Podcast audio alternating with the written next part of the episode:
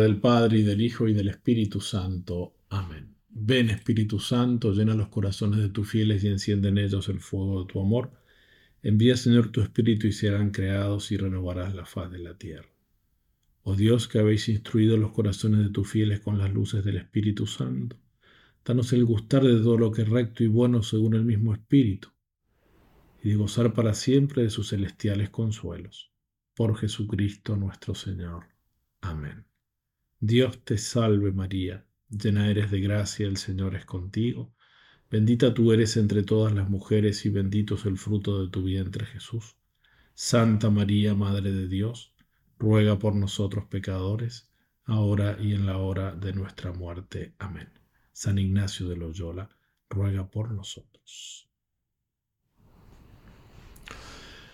Hemos comenzado la segunda semana de los ejercicios espirituales y después de aquella hermosísima meditación del llamamiento del Rey temporal que nos ayuda a contemplar la vida a la que nos invita el Rey eterno Jesucristo, San Ignacio quiere que comencemos entonces a mirar esa vida a la que nos invita nuestro Señor Jesucristo. Y esa vida la podemos mirar principalmente en Él, en el mismo Jesucristo. Por eso durante la segunda semana comienza una serie de contemplaciones y de meditaciones que tienen por objeto la vida de nuestro Señor Jesucristo, ver a Jesucristo. San Ignacio quiere que nosotros contemplemos el misterio de Jesús para que a través de la contemplación de su vida, de los misterios de su vida, nos reflejemos en Él e intentemos construir en nosotros, a instancias de la gracia de Dios, un hombre nuevo, un hombre convertido, un discípulo de Jesús, uno que lo sigue a donde quiera que Él va, un hombre que viva según Dios, un hombre que tenga sus afectos más puros, purificados, que ame a Dios por sobre todas las cosas, con todo el corazón, con toda la mente, con todo el alma, con todas las fuerzas, es decir, cumple el primero de los mandamientos, y que ame a su prójimo hasta ser capaz de dar la vida por él, como hizo Jesucristo. Es decir, un hombre que haya escuchado aquella voz del Padre que señalando a Jesucristo, eh, por ejemplo en el misterio de la transfiguración, dijo, este es mi Hijo amado, amado, escuchadle. Por eso, la primera contemplación que San Ignacio nos propone en esta segunda semana es la de la encarnación del Hijo de Dios. Está en el número 101 de los ejercicios, el número 101 al 109 del libro de los ejercicios. Contemplación del misterio de la encarnación, es decir, del inicio de la vida del Verbo de Dios según su naturaleza humana el inicio de la vida de Jesucristo en cuanto hombre, la encarnación en el seno purísimo de María Santísima. San Juan de la Cruz, en la subida al Monte Carmelo, el libro La subida al Monte Carmelo, da una serie de consejos para que nosotros podamos hacer grandes progresos en la unión con Dios. Dice él, hacer grandes progresos en poco tiempo. Y uno de esos consejos es justamente este. Tenga un ordinario apetito de imitar a Cristo en todas las cosas, conformándose con su vida, la cual debe considerar para saber imitarla y a verse en todas las cosas como si hubiera Él. Tenga este ordinario deseo de conformar su vida con la de Jesucristo. Y para eso tiene que conocer la vida de Jesucristo, tiene que mirarla, tiene que contemplarla, tiene que asimilarla, tiene que amarla y desear en todas las cosas a verse como si hubiera Jesucristo.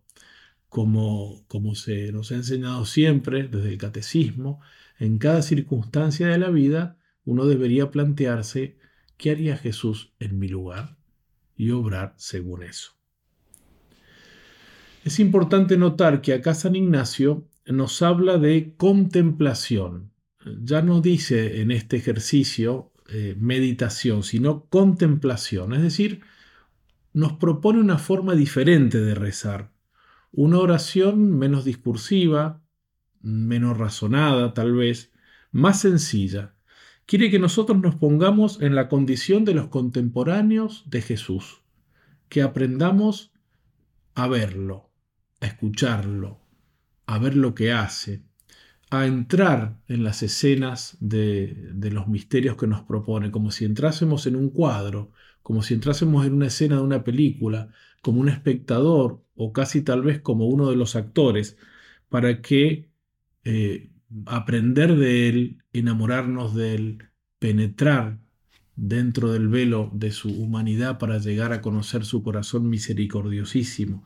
Los misterios de la vida de Jesucristo nos sirven de ejemplo y son eficaces también para nosotros. Por eso Él nos hace entrar en las escenas para estar más cercanos a esos misterios y por eso lo que Él propone, ya se va a ver cuando desarrollemos los puntos, es ver a las personas, escuchar a las personas lo que dicen, lo que hablan y ver también lo que hacen. No solo verlas en sí mismas, sino también ver lo que hacen. Esos son los tres puntos en los que va a consistir esta contemplación de la encarnación. Bueno, San Ignacio empieza como siempre diciendo de hacer la misma oración preparatoria de todos los ejercicios, es decir, pedir que en este ejercicio, en este momento de oración, todas mis intenciones, mis acciones y mis operaciones estén ordenadas al servicio y alabanza de Dios nuestro Señor. Que en este momento de oración yo realmente busque la gloria de Dios. Y después, el primer preámbulo que nos presenta es la historia, la historia que involucra a toda la Santísima Trinidad, también de un modo más particular a la Santísima Virgen María y al Arcángel San Gabriel, que le fue enviado para anunciarle que sería la Madre de Jesús, y también a todos los hombres del mundo. Dice así el texto de San Ignacio. El primer preámbulo es traer la historia de la cosa que tengo que contemplar que es aquí como las tres personas divinas miraban toda la planicie de todo el mundo llena de hombres, y como viendo que todos descendían al infierno, se determina en la su eternidad que la segunda persona se haga hombre para salvar al género humano, y así venida la plenitud de los tiempos, enviando al ángel San Gabriel a Nuestra Señora. Las tres divinas personas que van a aparecer en el relato bíblico de la Anunciación, como veremos, que ven toda la superficie de la tierra donde los hombres están entretenidos en sus negocios pero olvidados de Dios y por lo tanto descienden al infierno, viven en una vida de pecadores y por tanto en su infinito amor se determinan a hacer la redención del género humano y el Padre envía al Hijo para que se haga hombre en el seno de María Santísima. Y no solo eh, esa historia se desarrolla también después en la tierra, en la casita de Nazaret, cuando el ángel se le aparece a la Virgen y le anuncia la encarnación y la Virgen María acepta. Esa es la historia. Es importante lo que dice San Ignacio de ver a las gentes, ver el mundo olvidado de Dios, el mundo bien mundano, por decirlo de alguna manera, ya lo describiremos más adelante, y dice él como todos van al infierno, porque es en realidad uno de los fines de la encarnación, es salvarnos del pecado y del infierno, de la condenación. Es cerrar las puertas del infierno para nosotros y abrirnos las puertas del cielo. Antes de la encarnación, para los hombres esto era imposible. De hecho, los santos del Antiguo Testamento que se salvaron, se salvaron también por la fe en Jesucristo que tenía que venir.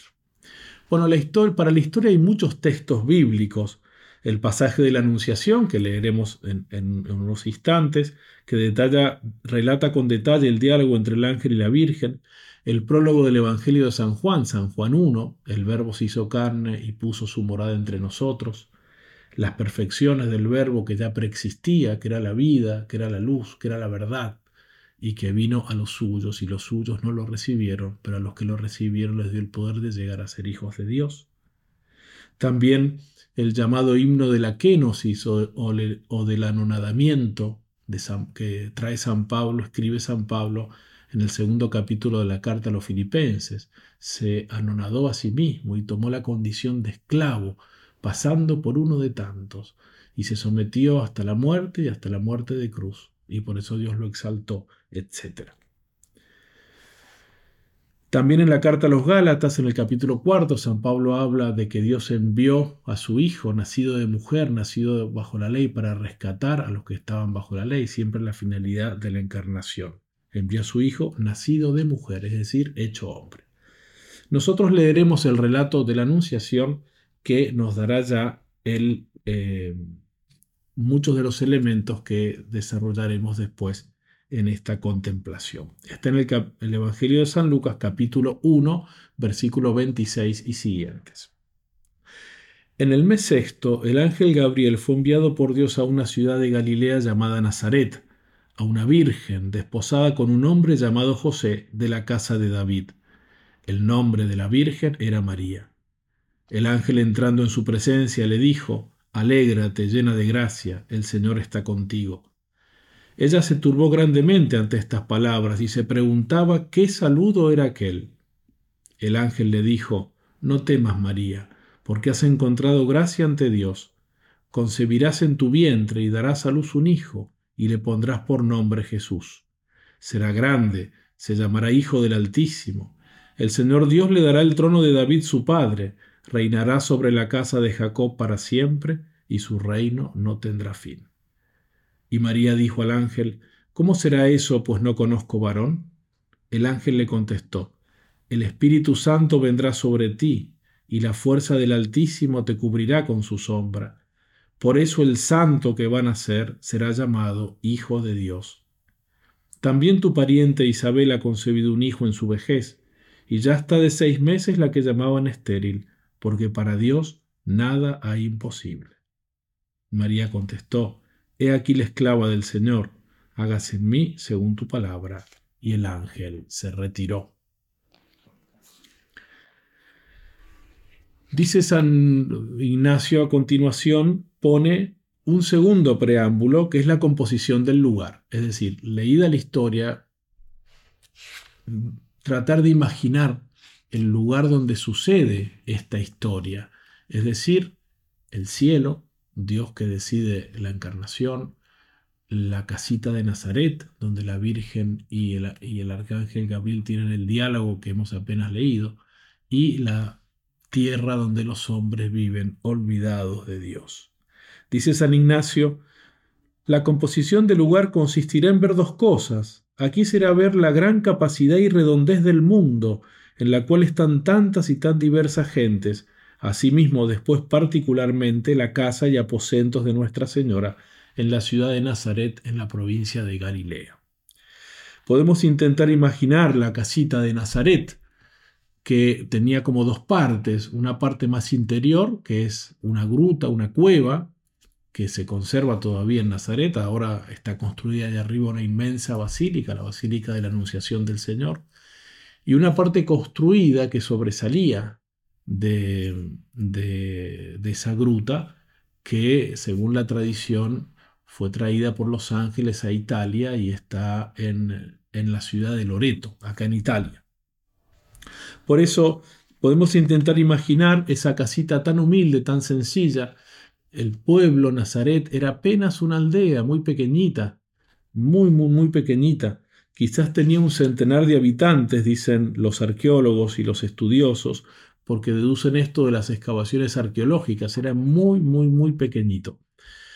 Ese lugar, casi tan insignificante, casi tan olvidado, donde vive esta humilde joven mujer, María Santísima, totalmente dedicada a Dios, amante de Dios, la llena de gracia, la totalmente transformada por la gracia, se convirtió ese pequeño pueblito, esa gruta, en el centro de la historia Allí ocurrió el acontecimiento que partió en dos la historia, que la llamamos ahora antes de Cristo y después de Cristo, es decir, después de ese momento, el momento de la encarnación del Verbo, mientras el resto de los hombres vivía tan alejado de Dios, sin pensar en las cosas de Dios. El tercer preámbulo es la petición, y es muy importante. Dice San Ignacio, el tercero es pedir lo que quiero será aquí pedir conocimiento interno del Señor que por mí se ha hecho hombre, para que más le ame y le siga. Esta petición es la que se va a pedir en todas las contemplaciones de la segunda semana que tienen por objeto los misterios de la vida de Cristo. Conocimiento interno del Señor para que más le ame y le siga. Del Señor que por mí se ha hecho hombre. Es decir, conocimiento no superficial, sino un conocimiento que penetre dentro del corazón de Jesús y conozca el amor de Jesús. Por eso dice conocimiento interno de Él que por mí se ha hecho hombre. Es decir, que me amó tanto que se abajó hasta hacerse uno de nosotros en todo semejante a mí y se abajó después al, al padecimiento de la cruz para salvarme. Conocimiento interno del Señor. ¿Y esto para qué? Para amarlo más, para enamorarme de Él, enamorarme verdaderamente, porque no se ama lo que no se conoce. Por eso tenemos que contemplar la vida de Jesús y buscar de admirarnos de Él, de admirarlo a Él, y enamorarnos, enamorarnos verdaderamente de Él, para que así lo podamos seguir. Conocimiento interno para más amarlo y seguirlo. El conocimiento de Cristo es una gracia, por eso es que lo pedimos. Es necesitamos que Él se nos muestre, que Él se nos revele. Dice Jesús en el Evangelio de San Mateo, nadie conoce al Padre sino el Hijo, y aquel a quien el Hijo quiere revelarlo. Es decir, solo el Padre conoce al Hijo y solo el Hijo conoce al Padre y se revelan mutuamente. A los apóstoles dicen Mateo también, a vosotros se os ha concedido conocer los misterios del reino de los cielos, se os ha concedido conocer. Y cuando San Pedro dirá aquella magnífica profesión de fe, cuando Jesús le dirá, ustedes quién dicen que soy yo, y él dice, tú eres el Mesías, el Hijo del Dios vivo, Jesús le dirá, bienaventurado Simón, porque eso no te lo ha revelado ni la carne ni la sangre, sino mi Padre que está en el cielo. El que tú me conozcas, el que tú atravieses mi humanidad para confesar que en realidad yo soy Dios, el Hijo del Dios vivo, ese conocimiento interno que implica también mi divinidad, te lo ha revelado el Padre. Es un don, es una gracia. Jesús eh, mm, le dijo a la samaritana, aquella mujer que había tenido varios maridos, que vivía alejada de Dios, le dijo, si tú conocieras el don de Dios, ¿y quién es el que te pide? Dame de beber, porque le estaba pidiendo que le diese agua del pozo. Si conocieras el don de Dios, ¿y quién es el que te pide? Decir yo, Jesús. Tú le pedirías a Él y Él te habría dado un agua viva. Entonces pedir ese conocimiento de Jesucristo. Bueno, y después San Ignacio ya nos hace entrar en el cuerpo de esta contemplación y pone tres puntos que van a ser ver las personas, oír lo que hablan, mirar lo que hacen. Ver las personas, dice San Ignacio. Una cosa interesante es que siempre pone en este ver, en este escuchar y en este mirar lo que hacen, pone tres escenarios. El cielo, donde está la Santísima Trinidad, el mundo, donde está toda la gente en sus negocios, en sus muchos quehaceres, y la casita de Nazaret, en ese silencio donde el verbo se encarnó. Dice San Ignacio, el primer punto es ver las personas, unas y otras. Primero las de la faz de la tierra, en tanta diversidad, así en trajes como en actitudes, unos blancos y otros negros, unos en paz y otros en guerra, unos llorando y otros riendo, unos sanos y otros enfermos, unos naciendo y otros muriendo. Es decir, ver la vida ordinaria de los hombres, de los hombres que viven una vida natural prescindiendo de Dios. Se entretienen en todos los negocios, hombres de toda raza, lengua, condición, de toda edad, algunos naciendo, otros muriendo, todos con un alma inmortal, todos con un alma que salvar, todos con un destino eterno, pero ahí están, entretenidos en sus muchos quehaceres. Como dice la parábola del sembrador, que algunas de las semillas que tiró el sembrador cayeron entre las zarzas y ahogaron el germinar de esas semillas. Y cuando Jesús explica la parábola, dice, son aquellos que la vida de la gracia no puede desarrollarse porque están muy ocupados con todas las preocupaciones y negocios del mundo. La segunda escena, en la primera es esa, ver la tierra con todos los hombres eh, en sus quehaceres. La segunda escena, ver y considerar a las tres divinas personas en su solio real o trono de su divina majestad, como miran toda la faz y redondez de la tierra y todas las gentes en tanta ceguedad y cómo mueren y descienden al infierno.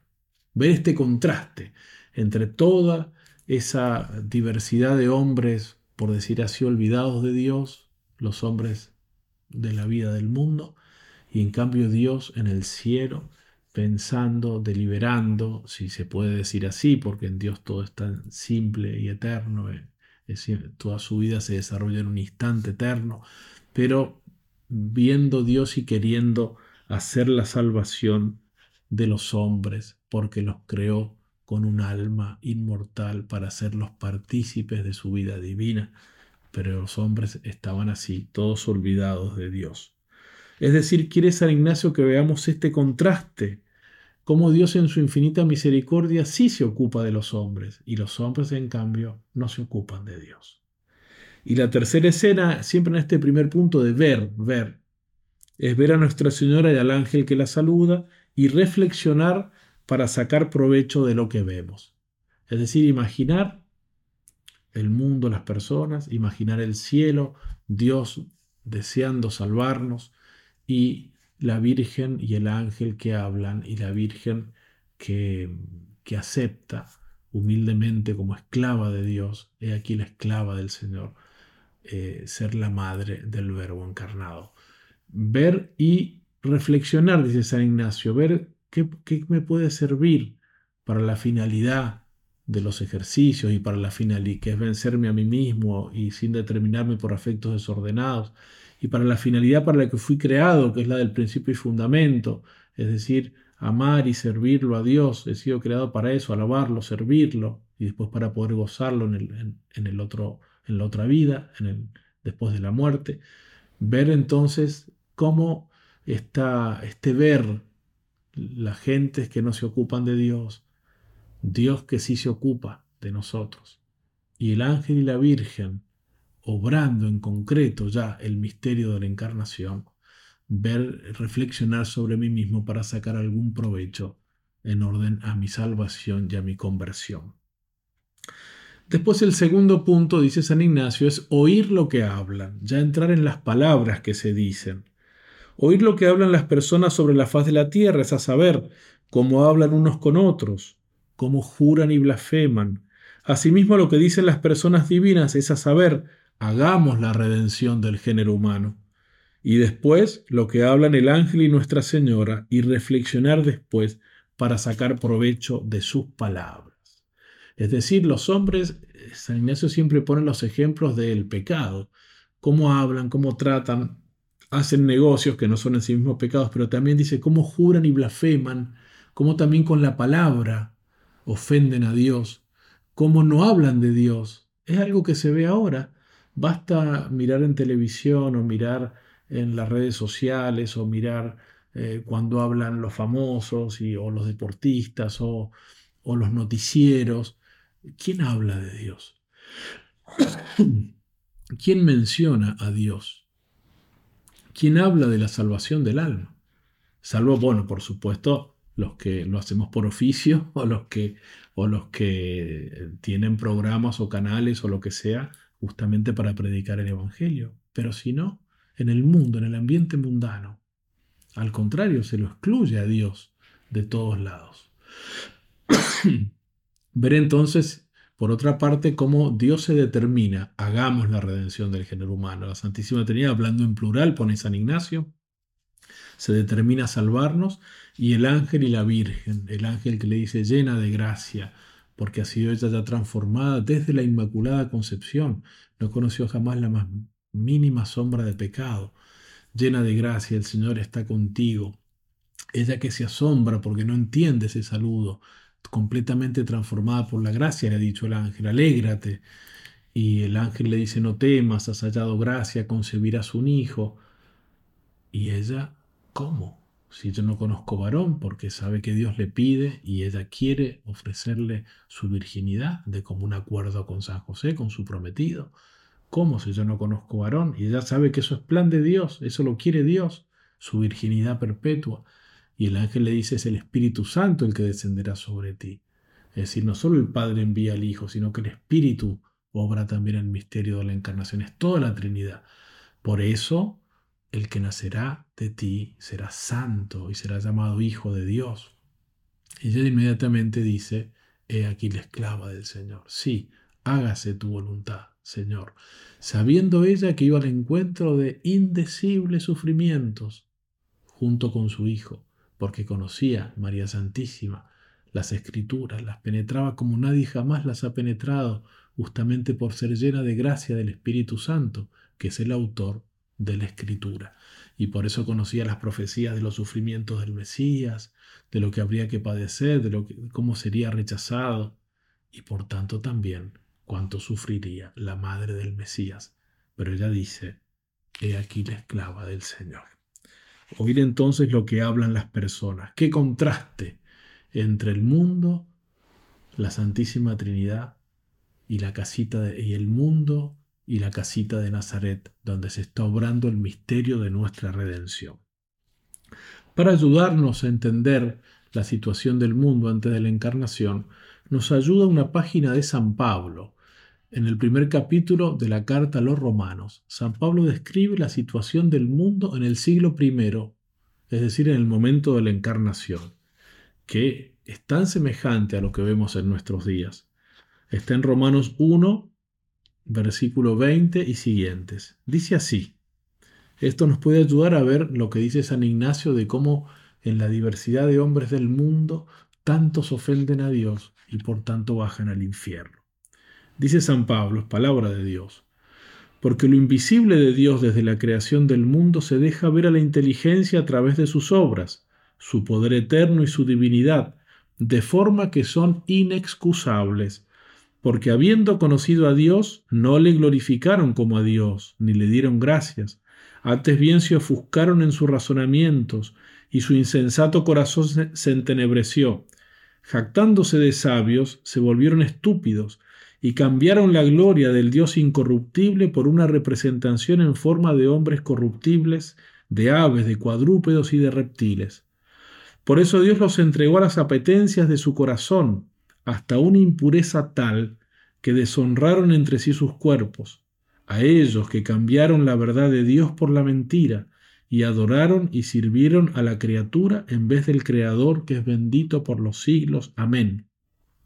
Y como no tuvieron a bien guardar el verdadero conocimiento de Dios, los entregó Dios a su mente insensata, para que hicieran lo que no conviene, llenos de toda injusticia, perversidad, codicia, maldad, henchidos de envidia, de homicidio, de contienda, de engaño, de malignidad, chismosos, detractores, enemigos de Dios, ultrajadores, altaneros, fanfarrones, ingeniosos para el mal, rebeldes a sus padres, insensatos, desleales, desamorados, despiadados los cuales, aunque conocen el veredicto de Dios que declara dignos de muerte a los que tales cosas practican, no solamente las practican, sino que aprueban a los que las cometen. Hasta aquí San Pablo. Esto está escrito en el siglo I. San Pablo dice que los hombres así son imperdonables, inexcusables, porque no quisieron servir a Dios, lo podían conocer, pero lo rechazaron, prefirieron toda la depravación de sus costumbres y se volvieron así cada vez más malos. ¿Cuánto se asemeja esta descripción a mucho de lo que vemos en el mundo de nuestros días? El Concilio Vaticano II dice que el divorcio entre la fe y la vida es el drama más grande de nuestro tiempo, es decir, entre lo que decimos creer y cómo vivimos, no según esa fe, sino según nuestros desórdenes. Esta frase la repetía mucho también el Papa Benedicto XVI. Bueno, entonces así eh, termino con este segundo punto que es escuchar lo que hablan, ¿no? Eh, ver las personas en estos tres escenarios, el cielo, todo el mundo, la casita de Nazaret, escuchar lo que hablan en el cielo, en todo el mundo que acabamos de describir con San Pablo y en la casita de Nazaret, y finalmente mirar lo que hacen las personas. Dice San Ignacio así, después mirar lo que hacen las personas sobre la faz de la tierra, como por, ejemplo herir, matar, ir al infierno, etc. Asimismo lo que hacen las personas divinas es a saber realizar la Santísima Encarnación, y asimismo lo que hacen el ángel y Nuestra Señora, a saber el ángel hace su oficio de enviado y Nuestra Señora se humilla y da gracias a la Divina Majestad y después reflexionar para sacar algún provecho de cada cosa de estas. Es decir, es un punto muy semejante al primero, que era ver a las personas, ahora dice ver lo que hacen las personas, no solo en sí mismas, sino lo que hacen. Los hombres, dice San Ignacio, hiriendo, matando, yendo al infierno, es decir, cometiendo pecados, cualquier tipo de pecados. La Virgen y el ángel hablando, el ángel anunciando de parte de Dios, trayendo la buena noticia, alégrate llena de gracia, y María humillándose por nosotros, por amor al Padre, al Hijo y al Espíritu Santo, y por amor nuestro. Y los en el cielo, las tres divinas personas que obran la encarnación, el Padre que envía al Hijo y el Espíritu Santo que obra por su poder esa maravilla en el seno purísimo de su esposa Inmaculada María Santísima, y el Hijo que se hace hombre allí, sin intervención de varón. Ver entonces lo que hace. Jesucristo viene como luz en las tinieblas, viene como vida, dice San Juan. En él estaba la vida y la vida era la luz de los hombres. Va a decir, yo soy la luz del mundo, yo soy el camino, la verdad y la vida. Pero los hombres, dirá San Juan en el prólogo, no lo recibieron. La luz brilla en las tinieblas, pero las tinieblas no la recibieron. Vino a los suyos, pero los suyos no lo recibieron. Bueno, dejando un poco de lado esto, o mejor dicho, tratando de dar mayor luz sobre estos puntos que nos hace contemplar San Ignacio, mm, quisiera también dar aquí eh, los motivos de la encarnación. Es verdad que acá San Ignacio quiere que nosotros miremos, contemplemos al Verbo encarnado, a la Virgen, a las divinas personas, y, pero dice también reflexionar sobre nosotros mismos, ver que todo eso es por nosotros y por nuestro amor. Y entonces los motivos por los cuales el Verbo se hace hombre nos pueden ayudar en esta reflexión. Los tomo de Santo Tomás de Aquino. Son, eh, si no me equivoco, son cuatro motivos principales que mencionaremos, que desarrollaremos. En primer lugar, dice Santo Tomás de Aquino, el Verbo se hizo hombre para salvarnos de nuestros pecados y reconciliarnos con Dios. Es la finalidad primera de la encarnación. Por el pecado original nosotros éramos reos de muerte, la deuda era infinita, como explica también San Agustín y Santo Tomás, porque el ofendido Dios es de dignidad infinita, ningún hombre podía rescatarse a sí mismo, podía pagar esa deuda infinita, entonces Dios infinito se hace hombre. Dios infinito asume la naturaleza humana, se hace hombre en Jesucristo. Y entonces logra la maravilla de las maravillas, pagar un precio infinito, un rescate infinito, pero el que lo paga es el deudor, es un hombre en solidaridad con todos los hombres misterio maravilloso de cómo Dios se abajó para reconciliarnos con Él mediante esta obra maravillosa y perfectísima que fue la redención, la encarnación primero y después toda la obra de la redención. Por eso, esta obra nos revela el amor de Dios. Dice San Juan en su primera carta, Dios nos amó y nos envió a su Hijo como propiciación por nuestros pecados. Él vino para expiar nuestros pecados. Para eso vino Jesucristo, para salvarnos de la eterna condenación, para pagar la, deuda del pecado, de la culpa y de la pena del pecado, asumiéndola como propia, siendo Él inocentísimo, como dice San Pablo, al que no conoció pecado, Dios lo hizo pecado para eh, liberarnos a nosotros del pecado nos amó y nos envió a su Hijo como propiciación de nuestros pecados. En la carta a los romanos dirá San Pablo, lo que era imposible a la ley reducida a la impotencia por la carne, Dios, habiendo enviado a su propio Hijo en una carne semejante a la del pecado, en la encarnación, y en orden al pecado, condenó al pecado en la carne, a fin de que la justicia de la ley se cumpliera en nosotros que seguimos una conducta no según la carne, sino según el Espíritu. Es decir, el Verbo se encarnó para condenar al pecado en su carne, pagar el precio de la redención de los hombres. La primera carta a San Juan dice, el Padre envió a su Hijo como Salvador del mundo. Para eso vino Jesucristo. También dice la primera de Juan, Él se manifestó para quitar los pecados. Eh, vino para eso, si vino por mí, por, para pagar mi deuda. San Pablo a Timoteo, esta palabra es segura y digna de ser recibida por todos. Cristo Jesús vino al mundo para salvar a los pecadores y de estos el primero soy yo. Para eso se encarnó y después ofreció ese cuerpo que había tomado de las entrañas de María Santísima y esa sangre purísima las entregó en sacrificio. Podemos decir así entonces que el motivo de la encarnación es la infinita misericordia de Dios. Eh, Jesús dice en el Evangelio de San Juan, Dios no ha enviado a su Hijo al mundo para juzgar al mundo, sino para que el mundo se salve por medio de él. Y en la primera de Juan se dice que la sangre de Jesús es la que nos purifica de nuestros pecados. Por eso San Juan Crisóstomo dice muy hermosamente, la encarnación no tiene otra causa que esta. Dios nos vio caídos en la abyección, oprimidos por la tiranía de la muerte, y tuvo misericordia de nosotros. San Gregorio de Nice dice, nuestra naturaleza enferma exigía ser sanada, desgarrada, ser restablecida, muerta, ser resucitada. Habíamos perdido la posesión del bien, era necesario que se nos devolviera. Encerrados en las tinieblas hacía falta que nos llegara la luz. Estando cautivos esperábamos un Salvador, prisioneros un socorro, esclavos un libertador. Finalmente, este motivo de la encarnación que vino para salvarnos de nuestros pecados, lo recitamos cada vez que decimos el credo. Por nosotros y por nuestra salvación, decimos en el credo, se hizo hombre propter nostram saluten descendit de celis. El segundo motivo que trae Santo Tomás, finalidad o motivo de la encarnación, es que el Verbo se hizo hombre para que pudiéramos conocer el amor de Dios.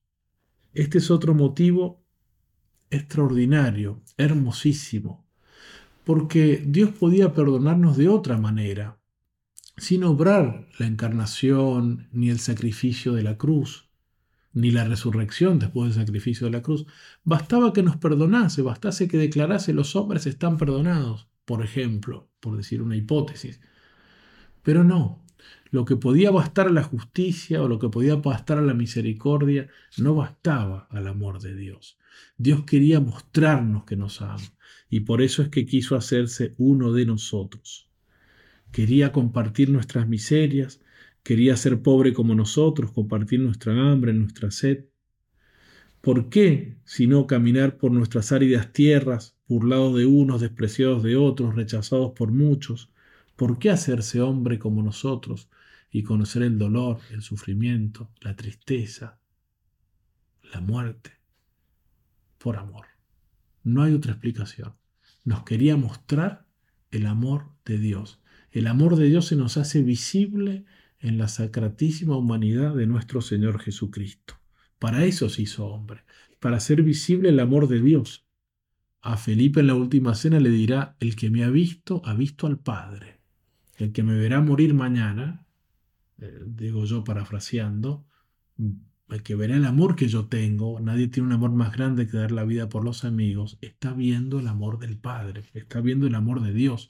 El amor que yo estoy manifestando como hombre y que se ve en mi humanidad es el amor que Dios tiene por cada uno de nosotros. Por eso tomó carne y en él Dios se hizo visible. Dice San Juan, así se manifestó el amor de Dios por nosotros el amor de Dios por nosotros. Dios envió a su Hijo único al mundo para que tengamos vida por Él. En esto consiste el amor. No fuimos nosotros quienes amamos a Dios, sino que Él nos amó y envió a su Hijo como víctima de expiación por nuestros pecados. Nos amó primero Dios, antes que nosotros pudiésemos amar. Es, es un motivo que se une al primero, el hecho de que haya venido para salvarnos, para espiar nuestros pecados, porque nos amó y quiso manifestarnos ese amor. Dice San Pablo en la carta a los Gálatas, Él me amó y por esto se entregó a sí mismo por mí. Me amó y por eso se entregó un sacrificio, para salvarme. Podía salvarnos de otras maneras, pero quiso anonadarse porque, como dice San Juan Crisóstomo, lo que era suficiente para la redención no era suficiente para su amor. O como dice San Agustín, Cristo ha venido visiblemente para esto, que el hombre conozca cuánto Dios lo ama. Tercer motivo o finalidad de la encarnación. Dios hizo hombre para ser nuestro modelo de santidad, para ser nuestro ejemplo. Jesús se hace camino, se nos hace un guía visible, un modelo. De hecho, en estas contemplaciones de la segunda semana, sucede algo parecido en la tercera semana, lo queremos ver para conocerlo, enamorarnos y seguirlo. Es decir, imitarlo, porque eso significa seguirlo. Imitarlo no solo como quien imita a alguien en un espejo, sino por una interior transformación en él que hace la gracia. Jesús es modelo. Por eso nos dice en el Evangelio de San Mateo, aprended de mí, aprended de mí. Y en el Evangelio de San Juan, yo soy el camino, la verdad y la vida. Soy el camino que hay que recorrer. Soy el modelo, soy el ejemplo. Hay que seguirlo. El que quiera seguir, me dice Jesús, renuncia a sí mismo, tome la cruz y me siga. Nadie va al Padre sino por mí. Se pone como ejemplo también en la última cena, en el Evangelio de San Juan, amados los unos a los otros como yo os he amado. Y cuando lava los pies a los apóstoles en la última cena, les dice, os he dado ejemplo para que como he hecho yo, hagáis también vosotros. Es decir, servirnos unos a los otros. Y en ese, eh, el Señor despojarse de sus vestidos y ceñirse de una toalla y abajarse para lavar los pies de los apóstoles en la última cena, muchos santos padres ven justamente una imagen de la encarnación, de ese abajamiento de Dios del cielo, abajándose hasta nosotros para hacerse nuestro siervo, nuestro servidor y dar la vida por nosotros. Si yo, que soy el maestro, os he lavado los pies, así también tenéis que hacer vosotros los unos con los otros.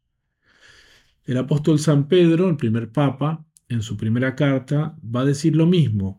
Cristo sufrió por nosotros dejándonos un ejemplo para que sigamos sus huellas. Es un ejemplo. San Pablo dice, sed imitadores míos como yo lo soy de Cristo. Por eso es que si nosotros meditamos la vida de Jesús con esas gracias que nos hace pedir San, San Ignacio, conocimiento interno para amarlo más y seguirlo más, tenemos que eso, decidirnos a seguirlo. Él es el modelo. En Él tenemos todo lo que necesitamos.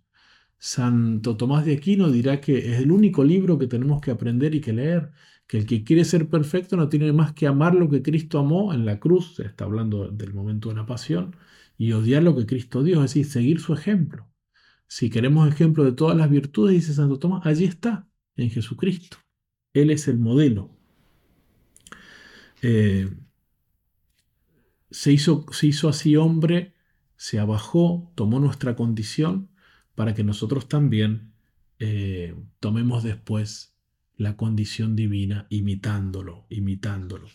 Muy hermosamente dice Santa Isabel de la Trinidad, esa carmelita eh, gran contemplativa del misterio de la encarnación del Verbo, que le pide en una oración a la Santísima Trinidad que el Señor reproduzca en ella todo su misterio dentro de su alma, todo el misterio, empezando por la encarnación, de manera que también nosotros lleguemos a ser como otra encarnación del Verbo, como una humanidad suplementaria, donde el Verbo reproduzca todo su misterio.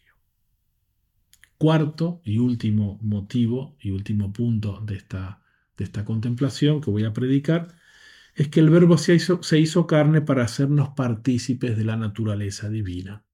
Es decir, para, se había hecho hombre para salvarnos de nuestros pecados, para mostrarnos el amor de Dios, eh, para ser nuestro modelo, pero además para divinizarnos, para hacernos partícipes de la naturaleza divina ya que en él, en el Verbo encarnado, se da la unión entre lo humano y lo divino más perfecta que se haya podido jamás dar, la unión en la persona.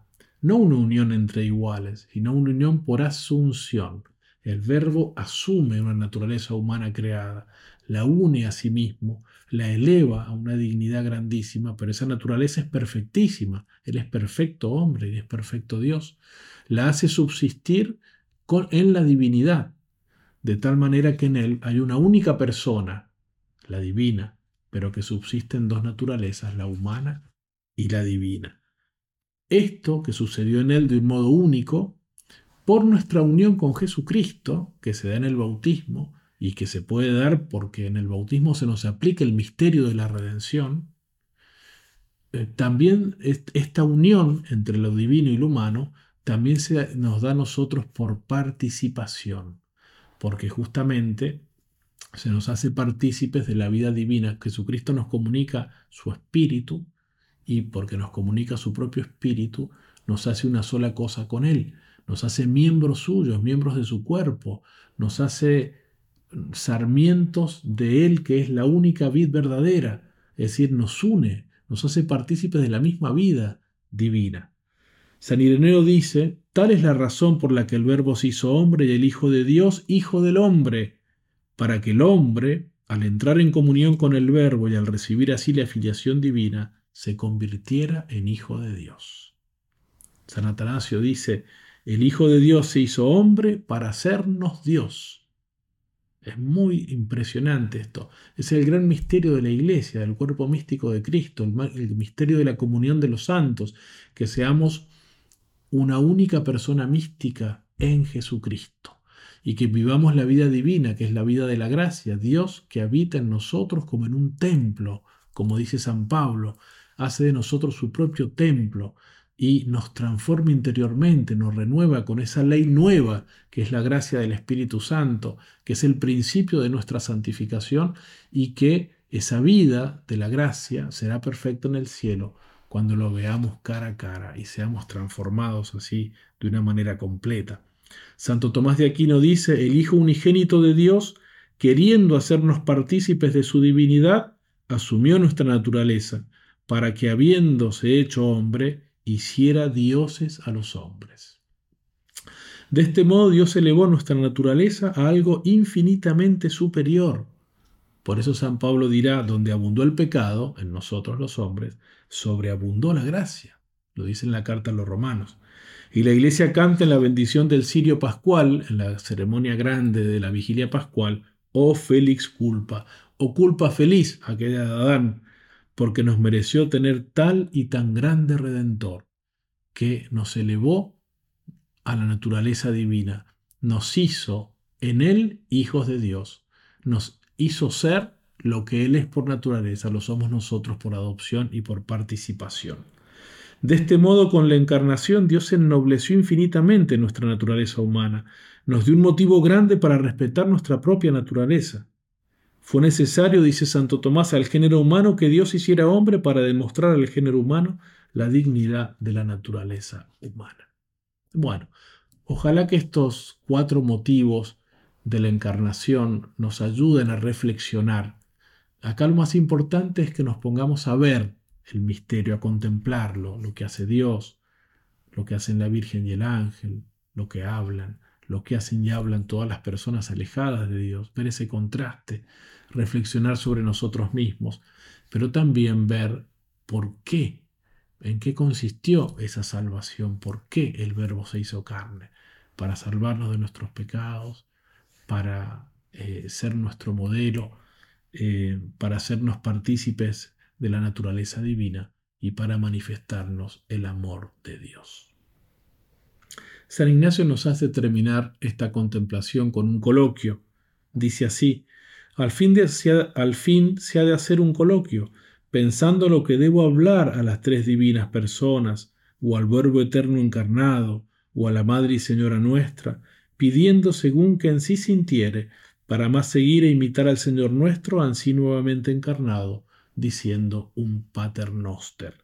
Es decir, con mucha libertad hacer el coloquio, hacerlo como, como un amigo habla al amigo, como un hijo habla a su padre, como un enamorado a aquel que ama, eh, o a las divinas personas que han obrado al misterio de la encarnación, o al Hijo que se han honrado por mi amor, o a la Santísima Virgen María que, que ha aceptado ser la Madre de Jesús y mi Madre, lo cual le costará grandes dolores.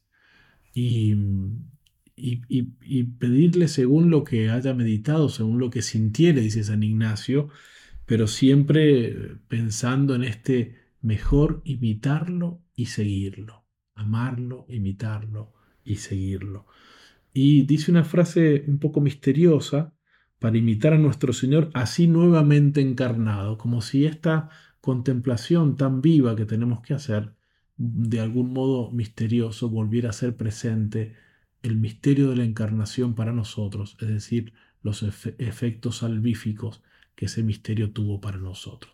Y así hablar con el Padre, el Hijo, el Espíritu Santo, con el Hijo, el Verbo encarnado, con María Santísima, por lo que se ofreciere y, eh, terminar rezando con la oración que Jesús nos enseñó con un Padre nuestro. En el nombre del Padre, y del Hijo, y del Espíritu Santo. Amén.